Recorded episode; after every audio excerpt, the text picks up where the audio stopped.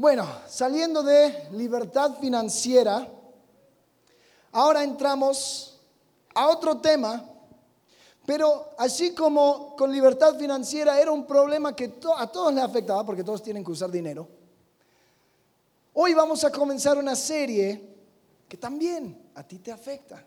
Se llama conflictos, porque todos en esta vida hemos tenido conflictos, ¿no? El conflicto es parte de nuestra existencia. Porque vivimos en un mundo físico, no somos espíritus flotantes. La gente se van chocando los unos entre los otros. Porque cada persona tiene sus sueños, tiene sus metas, tiene sus expectativas. Se levanta por la mañana, sale a trabajar, interactúa, se relaciona, se independiza. Y en todo, con permiso, en todo este movimiento, con toda esta interacción, van a haber conflictos. Entonces, nosotros vamos a, a, dedicar este próximo mes a este tema importante de los conflictos. Y vamos a ver cuál es la forma que Dios nos va mostrando para poder lidiar con conflictos pequeños, y conflictos grandes. Situaciones cotidianas y situaciones que tal vez te va a llegar una vez en la vida. Pero como esto es una experiencia tan humana, la Biblia tiene mucho para decir en cuanto a los conflictos. Hoy vamos a dar, vamos a, vamos a entrar en un panorama general en este tema de los conflictos y vamos a ir viendo las diferentes áreas y las diferentes respuestas eh, que podemos dar delante de un conflicto. Pero primero, quisiera definir este, esta palabra, conflicto. ¿Qué es un conflicto? Eh, quizás todos sabemos cuando estamos en un conflicto. ¿Quién podría decir que tuvo un conflicto con alguien esta semana, esta última semana? ¿Sí? Los demás están mintiendo porque yo creo que cada, cada, día, cada día entramos en conflictos con personas. Si se resuelven o no es otro tema, pero siempre hay roces, ¿no? Hay roces con otras personas. Un conflicto se puede definir como una diferencia de opinión o propósito que frustra las metas o deseos de una persona. Lo voy a repetir. Es una diferencia de opinión o propósito que frustra las metas o deseos de una persona. Ahora, los conflictos vienen en diversos sabores y podemos ir viendo la fuente de estos conflictos. Vamos a ir viendo, vamos a, vamos a ver eh, de, dónde salen estos conflictos. Bueno, primero, uno de, de los lugares del cual puede surgir un conflicto es un malentendido surgiendo de una mala comunicación, un malentendido surgiendo de una mala comunicación. Seguro te ha pasado, donde llegas con alguien ya bien enojado y listo para, para decirle todo lo que tiene que escuchar, y después la persona empieza a explicarte y dices, oh, oh, era así. Ah, bueno, entonces no. bueno, si llegamos, a, si llegamos a escuchar la explicación, hay veces donde ya empieza la pelea y hasta que no se dan cuenta del asunto, los que vieron Batman versus Superman, eso fue, es que Batman no sabía que, bueno, no les voy a arruinar. Si no lo viste. Eh, entonces, los malentendidos. Eh, una situación en la Biblia, en Josué, donde los tribus del otro lado del río Jordán construyen un altar y los demás tribus dijeron, no, no, no, no, no. ¿Cómo puede ser que estos tribus que están al otro lado del río empezaron a adorar a dioses ajenos? Y salen al ataque con la espada desenvainada para decirles, ustedes herejes, ¿cómo dejaron a Jehová su Dios? ustedes tienen espacio, tienen bendiciones, tienen todo lo que necesitan. ¿Por qué hicieron esto? Afortunadamente tuvieron la sensatez de esperar una respuesta. Y estas tribus, que era la de Rubén, la de Gad y la, media, media tribu de Manasés, dicen, no, no, no, no, no, no, no, esperen.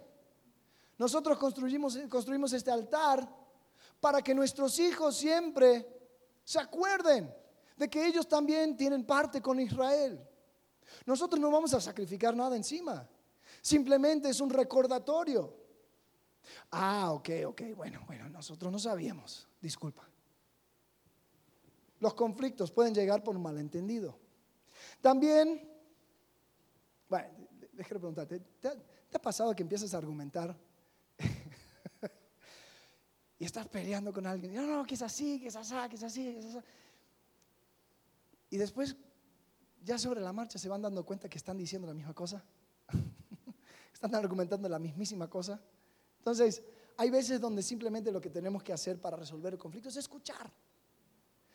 La próxima fuente, el, otro lugar donde pueden venir los, los conflictos son por diferencias de valores, metas, dones, llamados, prioridades, expectativas, intereses u opiniones. Diferencias de valores. Ahora, ¿de dónde vienen estas diferencias de valores? Bueno, Dios nos hizo diferentes. Algunas personas valoran algo más que otra cosa. Y está bien. Algunas personas no toleran una pileta eh, o, la, cocina sucia. Ya se ensucia un solo vaso y ahí lo tienen que limpiar. Otros pueden aguantar hasta que empieza a echar olor. Yo soy de ellos. Y es una causa de mucho conflicto a veces. ¿Por qué? Porque yo tengo otros valores. A mí no me importa tanto ciertas cosas, pero después hay otras cosas. por ejemplo, la computadora, en el escritorio no puede haber nada. Por favor, yo tengo que ir limpiando y borrando. Entonces, a veces me agarra un ataque, un paro cardíaco cuando veo el escritorio de mi esposa, que al parecer usa su, escritorio como almacén, pone todas las cosas ahí. Después, bueno, a ver qué hace. Em, pero entonces, ah, valores. ¿Sabes? En la iglesia de Corinto hubo una situación donde los, los de la iglesia estaban poniendo mucho valor sobre su propio don. Eh, los dones son una habilidad sobrenatural para el servicio de la iglesia. Y algunas personas decían, no, yo tengo el mejor don. Tú quítate, tú no tienes, tu don no es tan importante como la mía. Y Pablo tiene que llegar y decir, esperen, hay diversidad de dones, pero ninguno es más importante que otro. Así que ustedes son un solo cuerpo. La, mano no puede decir al pie, ah, yo soy mejor. Entonces, eso a veces es causa de conflicto. Tú tienes otro valor, tu valor es una cosa más que yo. La tercera cosa es competencia por recursos limitados, como tiempo o dinero competencia por recursos limitados. Les quiero decir una triste realidad. Una pizza solo tiene ocho rebanadas. Esto ha sido causa de conflicto desde el momento que inventaron la pizza. ¿Sí o no? Ya llegan por la sexta, la séptima y ya la persona está comiendo y está mirando a ver qué va a hacer los demás. Después está el clásico, ¿no? ¿Alguien quiere? te ganaron, porque en ese momento tú no puedes decir, ah, sí, yo. no. Eh, sí, yo, he llegado a tener que partir una rebanada de pizza en seis pedazos para no tener conflictos. es historia, historia verídica. Pero no tenemos todo el tiempo del mundo.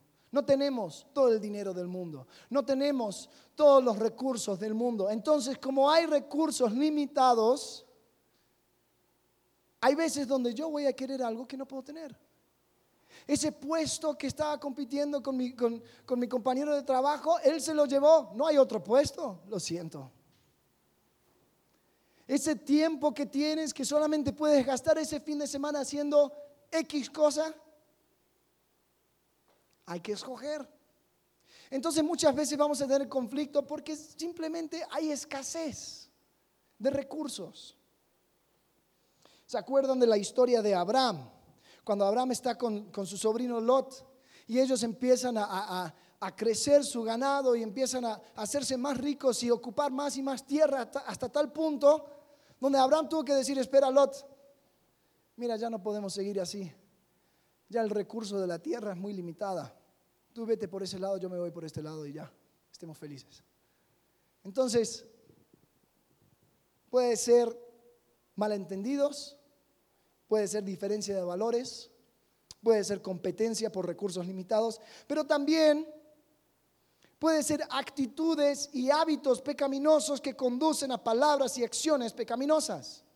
Somos personas con una naturaleza pecaminosa. Fíjense lo que dice en Santiago capítulo 4, versículo 1 y 2. ¿De dónde vienen las guerras y los pleitos entre vosotros? ¿No es de vuestros, vuestras pasiones las cuales combaten entre en vuestros miembros? Codiciáis si no tenéis. Matáis y ardéis de envidia y no podéis alcanzar. Combatís y lucháis, pero no tenéis lo que deseáis porque no pedís. ¿Sabes? Nuestro orgullo es la causa de muchos de nuestros conflictos. Muchas veces, cuando yo voy a la raíz del conflicto, la simple razón es que soy egoísta. Yo entendí muy bien lo que quería. Yo conozco sus valores. Yo sé la escasez de los recursos. Pero a mí no me importa. Yo quiero lo que quiero. Entonces surgen conflictos. Bueno, ahora vamos a ver cuál puede ser nuestra respuesta ante el conflicto. Cada conflicto, en cada conflicto más bien, tú respondes. Llega un problema, tú respondes. Y no piensas que no te, a, ti no, te aplica, porque aún el hacer nada es una respuesta. ¿Sí o no? ¿Cuántos sufrieron con un, un papá o mamá pasiva que tú venías con un problema, tú venías con una queja, tú venías con algo y decían, eso es una respuesta. Eso es una forma de responder ante el conflicto. Y tal vez son hábitos que tú tienes. Pero vamos a ver cuáles son las respuestas al conflicto. Ok, vamos a ver, les voy a mostrar un, gráfico que, se llama la loma resbaladiza del conflicto. La loma resbaladiza del conflicto. Y esto va a estar en, sus grupos conexión, así que lo van a poder ver más a, a detalle. Pero la loma resbaladiza del conflicto divide las posibles respuestas del conflicto en estas áreas. Primero, tenemos aquí respuestas de escape. Son respuestas que yo doy al conflicto cuando no quiero lidiar con el problema. Después al otro lado, ¿dónde se fue? Después al otro lado tenemos respuestas de ataque. Es cuando yo soy agresivo, cuando yo quiero ganar en el conflicto. Y al último, en el medio, tenemos respuestas de paz. Y eso es lo que queremos hacer nosotros. Queremos tener siempre respuestas de paz. Pero es una loma resbaladiza. ¿Por qué? Porque en una loma resbaladiza siempre es mejor estar arriba. Porque cuando una vez te inclinas hacia un lado, rápidamente te puedes caer. Entonces vamos a ver primero las respuestas de escape cómo son las respuestas de escape. Y quiero que tú, a, la medida que vamos viendo esto, yo quiero que tú vayas viendo cuál es tu tendencia. Todos tenemos una tendencia. ¿no? Porque hacer la paz y todo eso, eso es del Espíritu Santo. La carne nos gusta estar por los lados. ¿Sí o no? Hay que ver cuál es tu tendencia. Vamos a definir primero las respuestas de escape. Esta es un deseo, esto es parte de un deseo de no enfrentar un conflicto. Trato de hacer todo lo que puedo para no tener la confrontación. Ahora, el problema con esto es que es como cuando yo, cuando yo me mudé, yo, yo, vivía con mis padres y cuando me vine aquí a México viví por un buen rato solo. Y yo vengo de una familia muy grande. Y siempre repartíamos los trabajos y todo, y, a veces me tocaba lavar, trastes y todo y asegurarme de que todo esté limpio. Ahora, no siempre lo hacía. Entonces, una de mis hermanas se, se frustraba y, limpiaba todo, y yo simplemente llegaba y decía, ay, gracias, gracias. Yo sabía cómo, cómo era el show.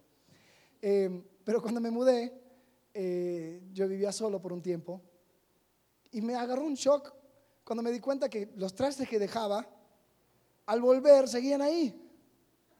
O sea, nadie se encargaba. Lo mismo sucede con los problemas. Lo mismo sucede con los conflictos. Estas respuestas de escape no funcionan. Sin embargo, lo hacemos. La primera es la negación. Yo no voy a reconocer que existe un problema. Yo voy a poner una sonrisa. Y cuando me preguntan, oye, ¿está todo bien? Sí, todo bien. ¿Y no tienes problema con este problema? No, no tengo problema, está todo bien. Sí, no te preocupes. y lo que termino haciendo es que una persona trae una queja contra mí. Ay, sí, sí, sí, sí, bueno, entonces sí, claro, no te preocupes, sí, sí, sí, ajá, lo que quieras. Ahí queda. Por favor, no indagamos. No llegamos al amor profundo. Yo voy a negar de que existe un problema. Pero ¿sabes qué? Existe. Tú te vuelves como las personas que niegan un hecho que está enfrente de sus caras. Y la negación nunca funciona. La próxima cosa es un poco más extremo, es la huida.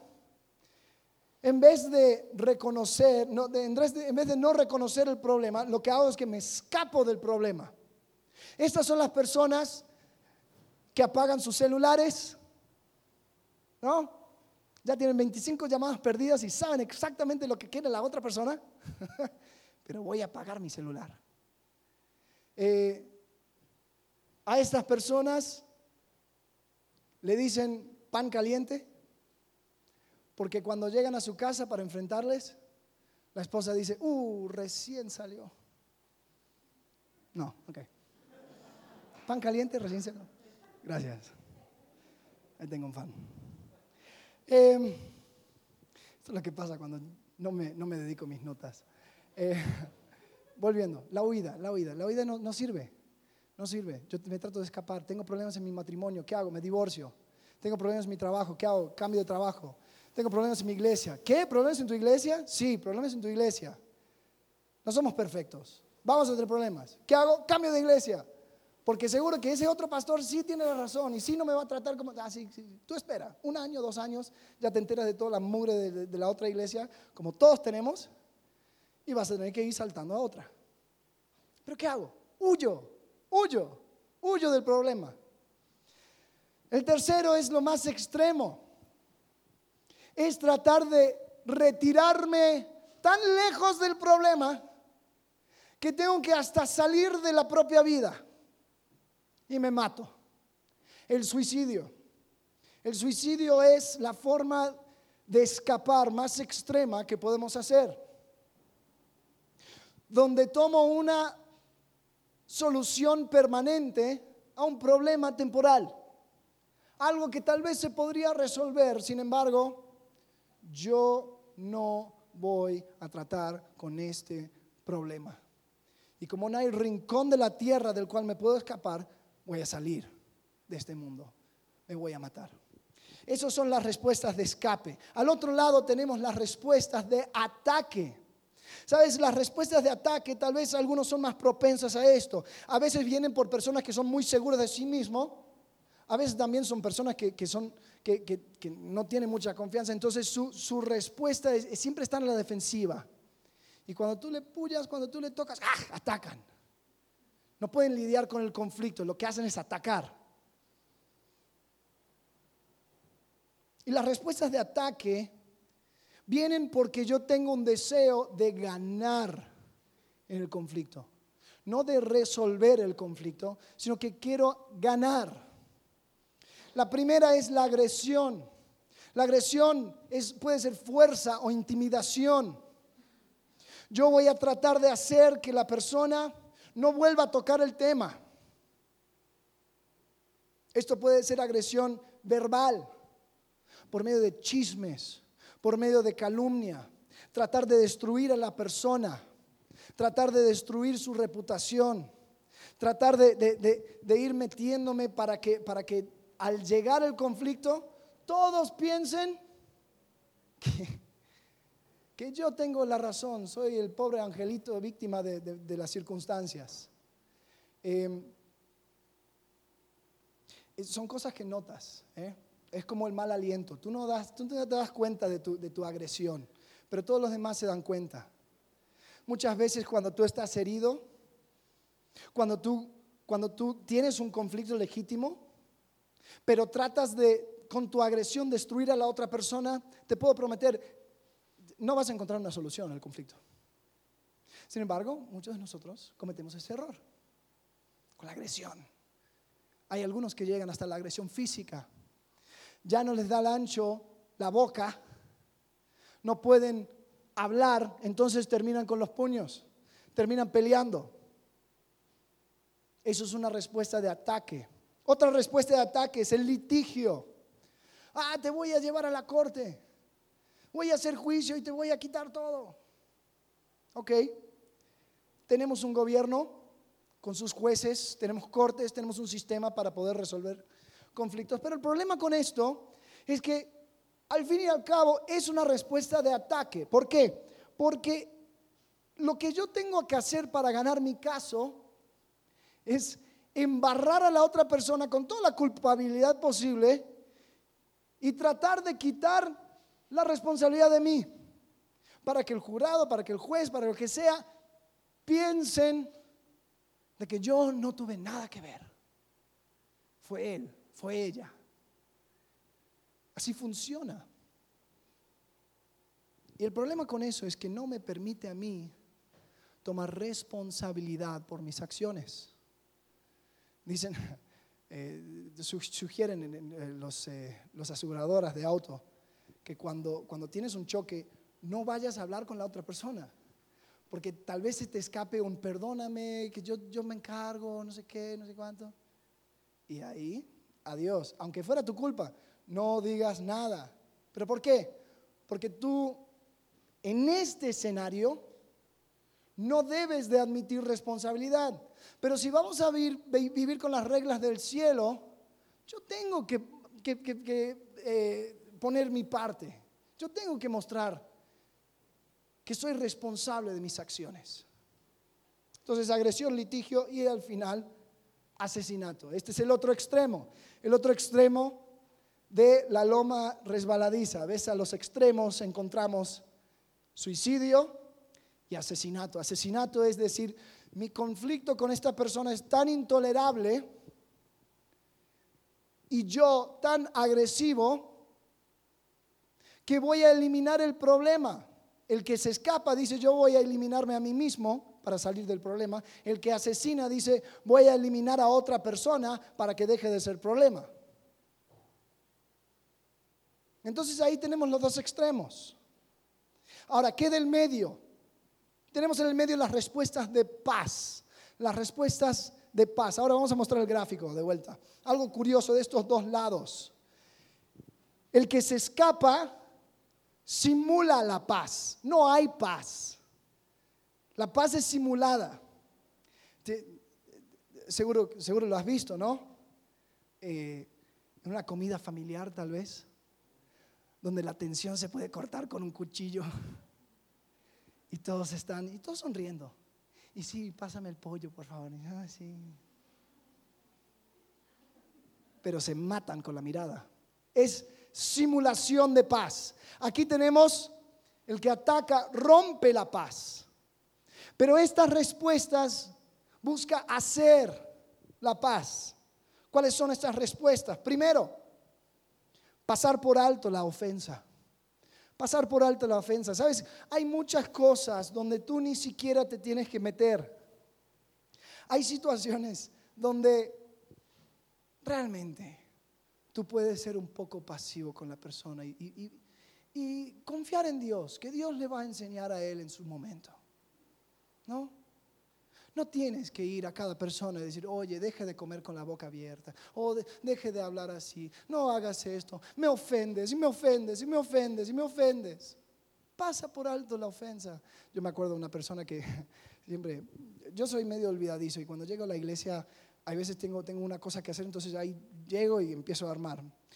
No sirve muy bien en esta cultura latina cuando todos necesitan y requieren un saludo y un despido. Entonces había, había una vez donde una de, las, una de las personas de la iglesia llegaba y decía, oye Alex, te quiero pedir perdón. ¿Perdón por qué? sí, es que, es que tú cuando llegaste no me saludaste. Entonces yo tuve una mala actitud en mi corazón. Yo sabía cómo era el juego. Ella quería que yo pidiera perdón por no haberle saludado. Entonces eh, ahí estaba buscando la manera que yo, yo digo, ay, si no te preocupes, te perdono. Y ahí quedó. Espero que no haya creado una raíz de amargura. Pero el punto es, los pequeñeces se pueden pasar por alto. Dice en Proverbios capítulo 19, versículo 11, dice, la cordura del hombre detiene su furor y su honra es pasar por alto la ofensa. En otro versículo, primero de Pedro, capítulo 4, versículo 8, dice, y ante todo, tened entre vosotros ferviente amor, porque el amor cubrirá multitud de pecados. El amor puede cubrir muchos pecados. Pasar por alto una ofensa es perdonar y olvidarte del asunto sin aún tener que confrontar a la persona. Sirven cosas pequeñas.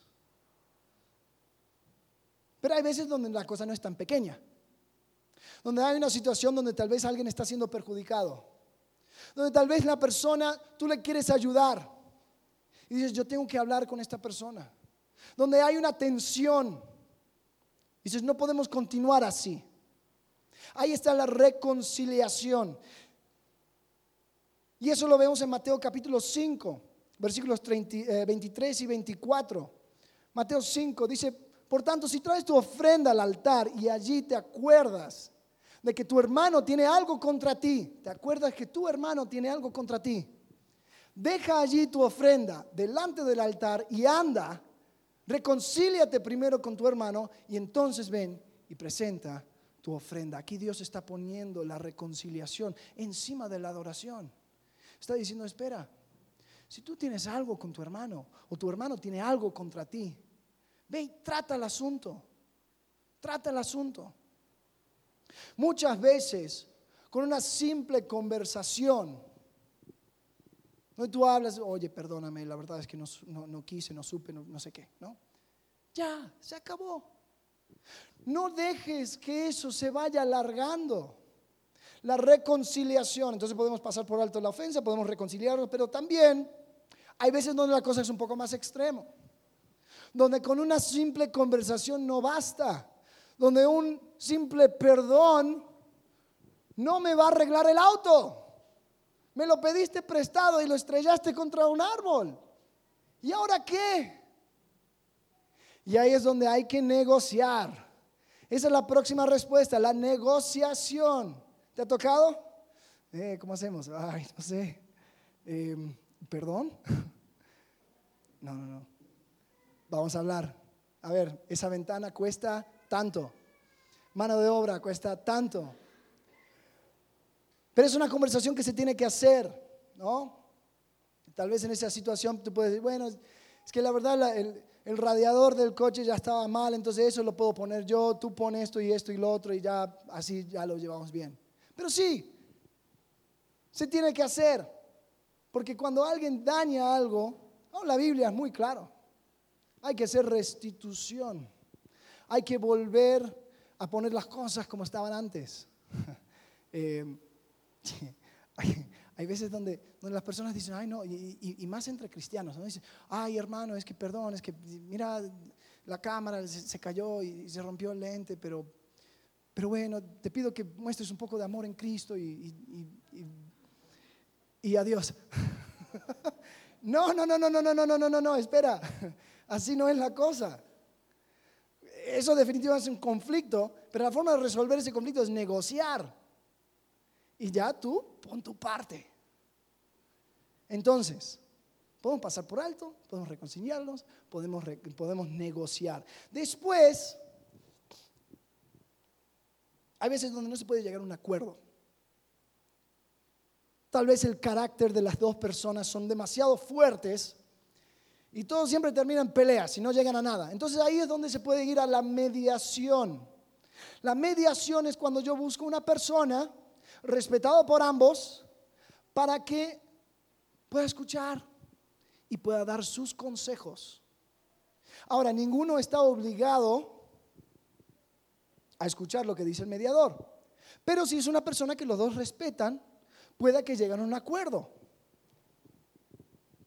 En Mateo capítulo 18, después de que habla de que hables uno a uno con tu hermano, dice que si no te escucha, toma aún contigo a uno o dos para que en boca de dos o tres testigos conste toda palabra. Hay veces donde sí tienes que involucrar a otras personas para resolver tu conflicto. Ahora, tal vez no funciona. Tal vez la otra persona no quiere aceptar. Tal vez tú no quieres aceptar. No, no, eso nunca pasa. La otra persona. En ese caso, se puede ir a arbitraje. El arbitraje es una forma donde se puede poner una persona, pero con poder legal. Se hacen contratos y esta persona se pone como plan de juez. Dice, yo voy a escuchar los dos casos y esto es lo que yo voy a decir. Yo quiero que se haga esto. En el arbitraje, la decisión del árbitro es la decisión final. Y no te puedes pelear. Es como el árbitro en el partido de fútbol. Saca la roja, ya no pelees con él. Se acabó. Entonces esta es una forma donde podemos buscar la paz antes de ir al litigio, que es un ejemplo de una respuesta de ataque. Porque te quiero preguntar, ¿qué amigos se han llevado uno al otro a juicio y se han mantenido amigos? Ay, sí, me hiciste el juicio por 20 mil pesos, pero todo bien, todo bien, todo bien. No. ¿Por qué? Porque es ataque.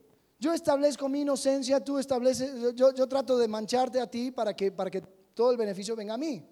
Pero el arbitraje es diferente. Fíjense lo que dice 1 Corintios capítulo 6, versículo 1 al 8. Dice, ¿osa alguno de vosotros cuando tiene algo contra otro ir a juicio delante de los injustos y no delante de los santos? ¿O no sabéis que los santos han de juzgar al mundo? Y si el mundo ha de ser juzgado por vosotros, sois indignos de juzgar cosas muy pequeñas. Es decir, pongámoslo en contexto, son cosas pequeñas. ¿O no sabéis que hemos de juzgar a los ángeles? Cuanto más las cosas de esta vida. Si pues tenéis juicios sobre cosas de esta vida, ponéis para juzgar a los que son de menor estima en la iglesia. Dice, hasta puedes poner al menor de estima en la iglesia y le pones a juzgar entre ustedes porque por lo menos él tiene la perspectiva correcta. Con el juez anda a ver. Dice, para avergonzaros lo digo. Pues, ¿qué? ¿No hay entre vosotros sabio, ni aun uno, para que pueda juzgar entre sus hermanos? sino que el hermano con el hermano pleitean juicio y esto de ante los incrédulos.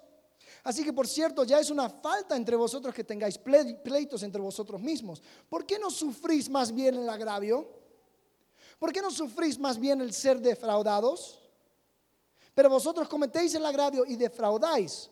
Y esto a los hermanos. El arbitraje es una forma de poder evitar esta situación. Por último, la última eh, respuesta pacífica es la rendición de cuentas. En Mateo 18, 17 dice, si no los oyere a ellos, los testigos, dice, dilo a la iglesia. Y si no oyere la iglesia, tenle por gentil y publicano. Una persona, escuchen bien, una persona no puede gozar de la comunión en la iglesia si no está dispuesto a vivir en unidad. No puedes tener un problema tan grande con alguien de que hasta el llegar al pastor o la autoridad de la iglesia no lo quiere reconocer y pensar que vas a continuar como parte activa en el cuerpo local de Cristo. Y aunque suene duro, hay veces donde tiene que tomar esas medidas. Ahora, no quiero que eso suceda. Sin embargo, Aquí Jesús nos da un proceso. Ahora, ¿por qué entramos en tanto detalle? Porque aquí les quiero decir, es, un poco desalentador la noticia, pero tú vas a tener conflictos por el resto de tu vida. ¿Escuchaste bien?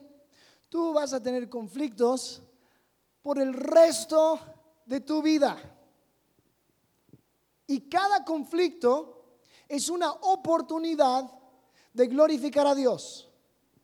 Cada conflicto, tú tienes la posibilidad de mostrar el carácter de Jesucristo. El conflicto es una oportunidad. ¿Por qué? Porque Dios nos moldea por medio de esos conflictos. Dios nos moldea por medio de esa adversidad. En Filipenses capítulo 1, versículos 9 y 10 dice, y esto pido en oración, que vuestro amor abunde aún más y más en ciencia y todo conocimiento para que aprobéis lo mejor, a fin de que seáis sinceros e irreprensibles para el día de Cristo. Dios no te puso sobre esta tierra para que vivas cómodamente. Dios no te puso sobre esta tierra para que tengas todo lo que quisieras en esta vida. Dios te puso en esta tierra para que le glorifiques. Y como vas a tener conflicto por el resto de tu vida, mira los conflictos como una oportunidad para glorificarle. Para que seamos como Cristo. Y sabes, al fin y al cabo nosotros somos mayordomos del conflicto. Viste, el mayordomo es diferente al dueño. El mayordomo busca el bien de quién? De su amo. El mayordomo busca el beneficio de su amo. Cuando yo estoy en un conflicto, yo no puedo tratar de ganar el conflicto yo. Mi pregunta debe siempre ser, ¿cómo puedo glorificar a Dios en este conflicto? Ahora, te prometo que la respuesta no es ni ignorar el problema, ni huir del problema, ni matarte, ni ser agresivo, ni llegar a la corte, ni matar al otro. La respuesta se encuentra en el medio, buscando y haciendo la paz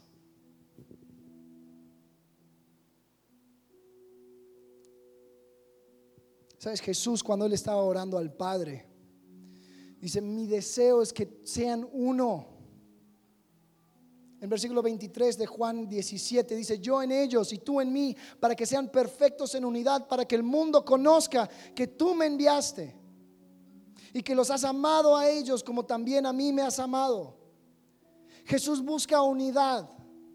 Y sabes, uno de los testimonios más grandes de que Cristo resucitó y reina, es que su iglesia anda en unidad.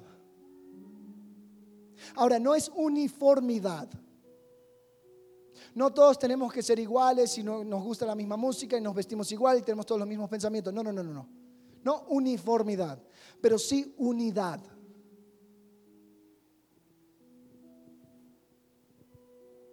Y como nunca nos vamos a quitar de en medio el conflicto, tenemos que saber cómo lidiar con el conflicto de una manera que glorifique a Dios. Ya terminando,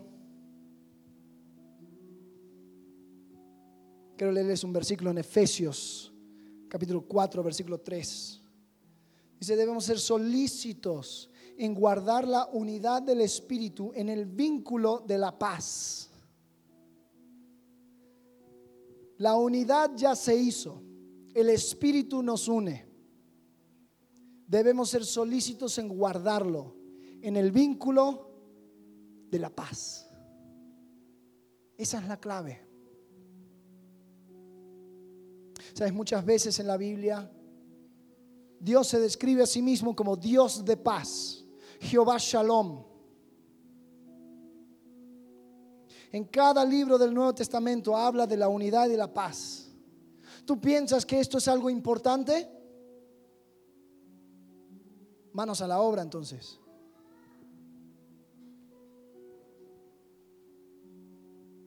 ¿Cuál fue el último conflicto que tuviste? Ay, piensa, piensa ahorita, el último conflicto que tuviste. ¿Cómo respondiste al conflicto? ¿Con pasividad, con agresión? ¿Algo en el medio? ¿Qué tal te fue?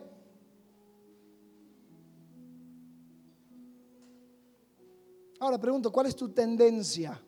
¿Cómo respondes normalmente ante el conflicto?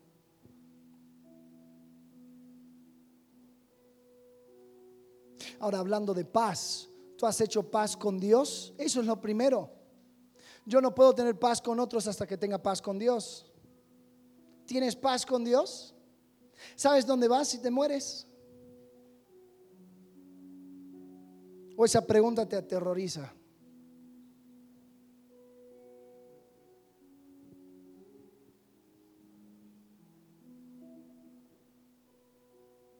¿Podrías decir que estás en paz con las demás personas? Si no, ¿con quién tienes conflicto? ¿Y por qué tienes ese conflicto? ¿Hay una forma de ajustar, de arreglar esa situación? ¿Alguien podría llegar a tener algo contra ti? Y si es así, ¿qué has hecho tú para reconciliarte con tu hermano?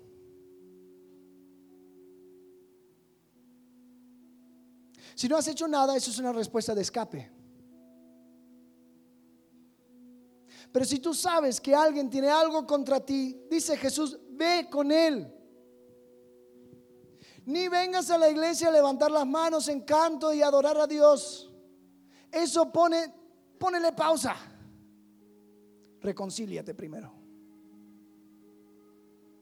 Porque Dios pone paz encima de la adoración.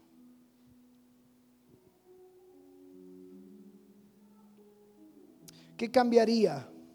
¿Qué cambiaría de tu actitud?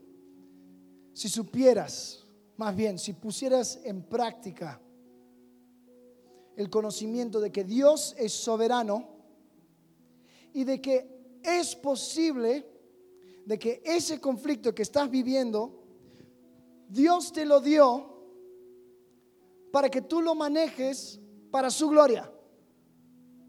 ¿Te has puesto a pensar? Que tal vez Dios en su soberanía te sentó al lado de ese compañero de trabajo que te cuesta tanto amar. Porque Dios desde su trono dijo, yo quiero dar a mi hijo, a mi hija una oportunidad de glorificarme por medio de este conflicto. ¿Será que Dios en su soberanía te puso en esa familia donde te encuentras? Para que tú glorifiques a Dios por tu respuesta ante el conflicto. Es posible, ¿no? ¿Cómo cambiaría tu actitud? ¿Cómo cambiaríamos todos nosotros si solamente pusiéramos eso en práctica? Al decir Dios reina, Dios quiere que le glorifique en todo momento. Entonces no voy a acudir ni al escape ni la agresión. Voy a buscar la paz. Voy a reflejar su carácter. Sería increíble, ¿no? Los demás mirarían a nosotros y dirían, ¿qué sucede con esos cristianos? Las cortes están, no, no hay cristianos en las cortes. Todo lo arreglan entre ellos. ¡Wow! Como que ellos sirven a otro maestro, ¿no? Como que su jefe es otro. Sí. Conflictos. Dios nos los dio, lo vas a tener por siempre, entonces mejor glorifícale por medio de ellas. Amén. Vamos a orar.